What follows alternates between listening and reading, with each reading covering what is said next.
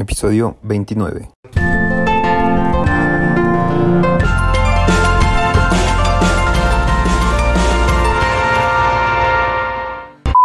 Bienvenidos a otro episodio del podcast LGBTQ en el cual continuamos platicando sobre diversidad sexual.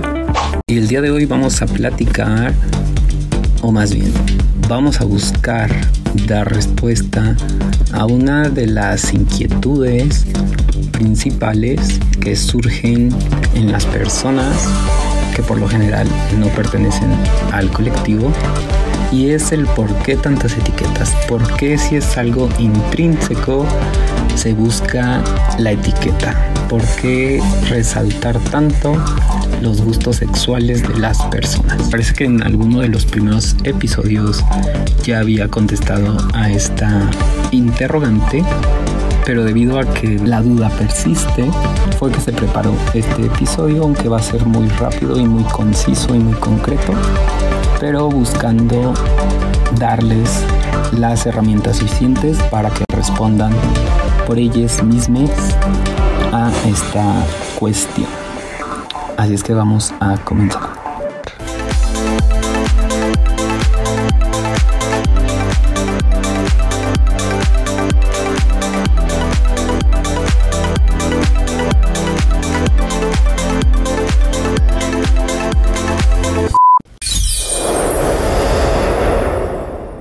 Desde la revolución sexual, pasando por las primeras luchas por el reconocimiento a la diversidad sexual, hasta la época moderna, se han utilizado diferentes conceptos para tratar de englobar a todas aquellas personas que no encajan con el modelo heterosexual de sentir y vivir e instituido culturalmente a través de los años.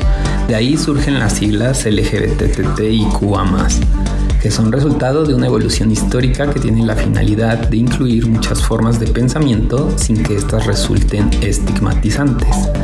Inicialmente se utilizaba la expresión homosexual o simplemente gay para referirse a cualquier persona que no encajara con la norma social. No obstante, lesbianas, bisexuales y trans argumentaron no sentirse identificadas con ello debido a que cada agrupación posee necesidades particulares que no encajan con un modelo exclusivo de vida. Además, se buscó desestimar la carga médica peyorativa que existía en torno a la palabra homosexualidad. Pero esta no es la única razón de la existencia del término LGBTTIQA también ha ayudado a que las personas que son discriminadas o marginadas por su orientación sexual o identidad de género puedan tener un reconocimiento social, legal y político. Es decir, nada de esto surgió de a gratis. A pesar de los años de lucha por esta afirmación social, aún se tienen opiniones divididas sobre dichas palabras. La justificación recae en que estas hacen demasiado hincapié en las características sexuales de la gente y pareciera que son una regla estricta para encasillar a alguien. ¿Por qué no podemos ser simplemente humanos? Es la pregunta que surge en los comentarios lanzados a través de redes sociales y otros espacios.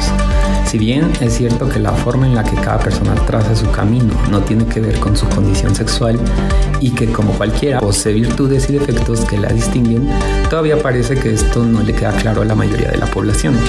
Es válido imaginar un mundo utópico donde podamos llegar con un discurso incluyente en el que la igualdad y el respeto sean los protagonistas. Sin embargo, nuestra realidad es muy diferente.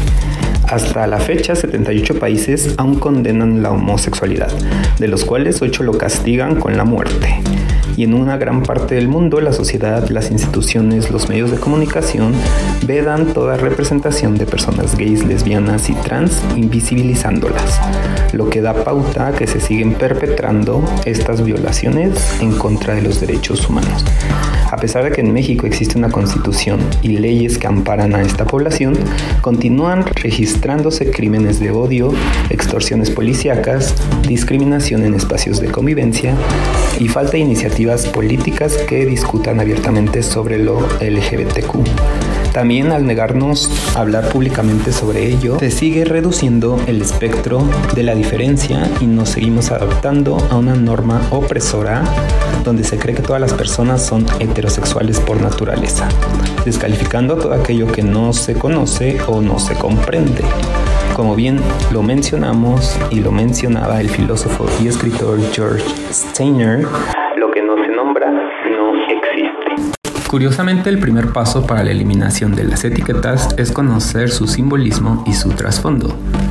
Usarlas como una herramienta dentro del contexto necesario nos puede servir para invitar al reconocimiento de la diversidad y también para que más personas puedan sentirse parte de ella, sin que esto sea motivo de segregación, e igualmente llegar a apropiarnos de estas palabras para que dejen de usarse como algo negativo o peyorativo. Vivir en un mundo libre de etiquetas raciales, de género, de orientación sexual y de creencias es un ideal noble al que deberíamos aspirar, aunque en una sociedad donde aún no se respeta la pluralidad, es necesario el autorreconocimiento para hacerle saber a quienes nos rodean que existimos hombres y mujeres con una orientación sexual e identidad de género diversa, que son como cualquier otro ser que busca la felicidad y el amor como centro de su esencia. Las etiquetas abundan en la comunidad LGBTQ. Pareciera que todo el tiempo hay nuevos términos que aprender. Demisexual, asexual, grisasexual, abrosexual. Las siglas LGBTQ hace mucho que nos quedaron cortas y después de algunas variaciones parece que nos quedamos con LGBTIQA con un más al final para englobar el resto de identidades y orientaciones. Yo confieso que a veces al ver algún listado me siento un poco abrumado. ¿Alguien sabe todas esas etiquetas? ¿Eso es una identidad o es una orientación? ¿Existe alguna diferencia entre romántico y asexual? Simplemente, ¿por qué hay tantas nuevas etiquetas? Pues esto es porque las que había antes no nos eran suficientes. Visto desde afuera, las etiquetas pueden ser una herramienta para separar y clasificar, para delimitar y confinar, pero cuando eres una persona tratando de definir tu identidad, encontrar una etiqueta que te satisfaga puede ser muy liberador. Esto que siento, este que soy, es normal. Tiene nombre y más personas que sienten lo mismo que yo. El lenguaje es muy poderoso y puede hacernos pasar de un sentimiento de aislamiento e incomprensión a uno de amor propio, aceptación y empoderamiento. Saber que nuestras experiencias ya han sido descritas, que son compartidas y que hay una palabra con la que podamos nombrarnos puede ayudarnos no solamente a encontrar nuestra propia identidad, sino también a encontrar una comunidad a formar redes con otras personas como nosotros y las redes salvan vidas. También puede ser una experiencia muy liberadora cuando en el momento de la búsqueda, la construcción y aceptación de la identidad propia, nos encontramos con que la identidad no tiene que estar limitada a ser hombre o mujer, heterosexual u homosexual, sino que hay un sinfín de identidades posibles en el espectro y también afuera de este sistema binario y que podemos transitar de una a otra. Incluso si hemos ya pasado por esta fase de búsqueda y no nos queda ninguna duda sobre nuestra identidad, si hemos encontrado una etiqueta que nos describa adecuadamente y con la que nos ajuste con comodidad, el aprender sobre otras identidades nos ayuda a desarrollar empatía, a entender otras maneras de ver el mundo, de amar y de vivir. Por esto mismo es que nos sirven también para normalizar la diversidad, para que nadie tenga que salir de ningún closet solo porque el mundo asuma que tiene una identidad que no es la suya. Además de lo que en lo individual puede aportarnos, las etiquetas también pueden facilitar procesos políticos. Necesitamos nombrarnos para exigir políticas públicas que nos contemplen, legislaciones que nos incluyan y salvaguarden nuestros derechos. Y si yo no quiero que me etiqueten, quizá tu identidad es demasiado fluida y cambiante como para que quepa en una cajita. O quizás, aunque está perfectamente definida, ninguna etiqueta existente puede capturarla. Tal vez aún te encuentres en un proceso de descubrimiento y sientas que apresurarte a elegir alguna pueda ser contraproducente o quieras evitar el estigma o las expectativas que puedan estar asociadas. O simplemente te quieras ahorrar las explicaciones tras el casi inevitable ¿y eso qué es? Algunas personas no se sienten cómodas utilizando ninguna etiqueta y está bien. Lo que no está bien es asumir que esto te da el derecho de invalidar las identidades de otros. Cada quien decide con qué etiqueta, nombre y pronombre se identifica y quiere que le identifiquen.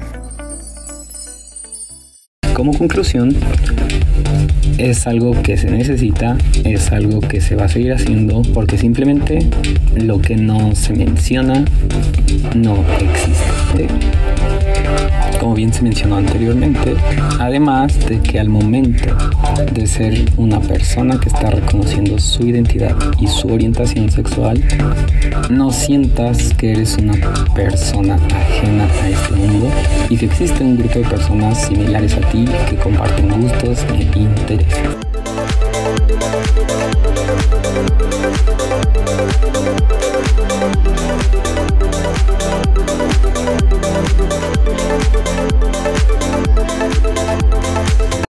Saber sus comentarios, dudas, preguntas a través de las redes sociales. Las encuentran como arroba el podcast LGBTQ. Voy a adicionar un link en la descripción del episodio para que puedan llegar a cada una de ellas. Recuerden que dar un like, dar un compartir, dar un suscribirse en YouTube ayuda mucho para que toda esta información pueda llegar a más y más personas y de esta manera nos encaminemos a ser esa sociedad que vive, incluye, respeta y es empática con la diversidad. No me queda más que recordarles que mi nombre es Oscar Olmos y que nos escuchamos en el próximo episodio para continuar construyendo conocimiento, derribando prejuicios.